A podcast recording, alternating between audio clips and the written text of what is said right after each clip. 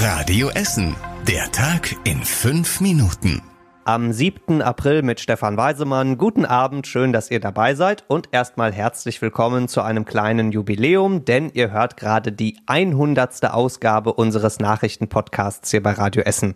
Und die startet heute in Leite, denn ein kleines Labor in Leite ist gerade einer der wichtigsten Orte in ganz Deutschland. Das Labor gehört der DEKRA und die testet da Atemschutzmasken. Die sind ja gerade auf der ganzen Welt extrem begehrt und selten. Deswegen stellen jetzt ganz viele Firmen solche Masken her. Vorher müssen die allerdings offiziell zugelassen werden und da kommen die Tests der DEKRA ins Spiel. Normalerweise dauern diese Tests sechs Wochen, aktuell sind es aber nur drei bis vier Tage, weil sonst gar nichts anderes getestet wird. Die haben sich voll auf Atemschutzmasken im Moment spezialisiert.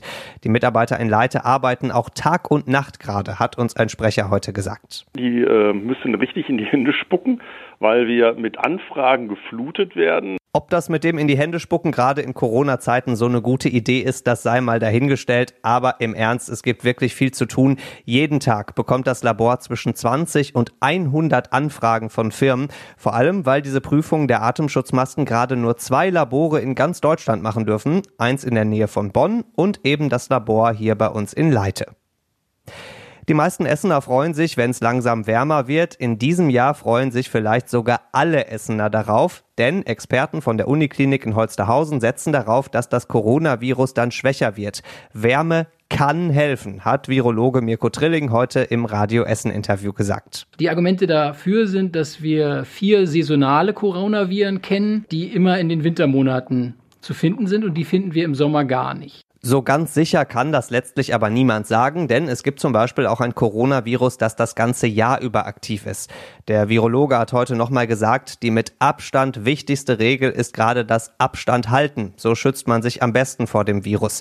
Die komplette Einschätzung des Virologen aus Holsterhausen findet ihr auf radioessen.de dramatisch. So ist die Lage bei vielen Firmen bei uns in Essen. So schreiben es zumindest die IHK und der Essener Unternehmensverband heute in einem Brandbrief.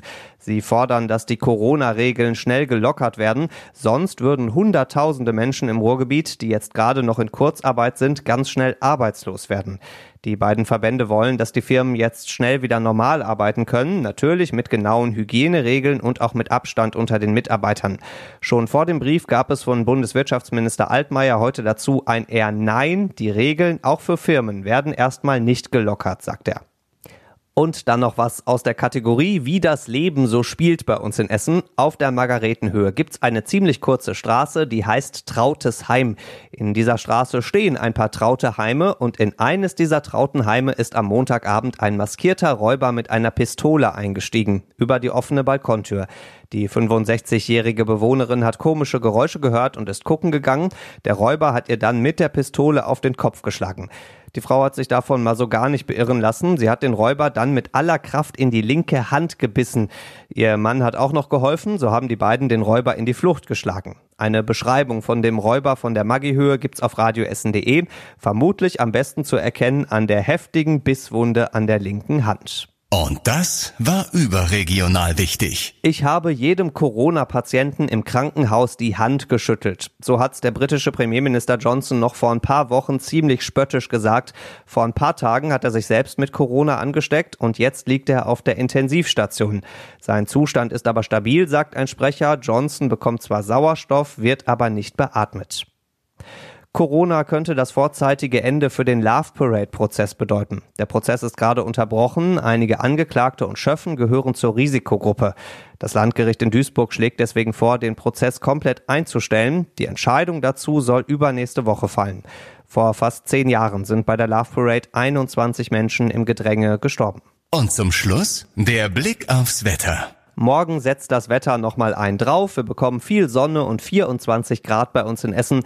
Donnerstag dann mehr Wolken, aber immer noch über 20 Grad. Die nächsten Nachrichten bei uns aus Essen gibt's bei Radio Essen morgen früh wieder ab 6. Bis dahin einen schönen Abend und bleibt gesund. Das war der Tag in fünf Minuten. Diesen und alle weiteren Radio Essen Podcasts findet ihr auf radioessen.de und überall da, wo es Podcasts gibt.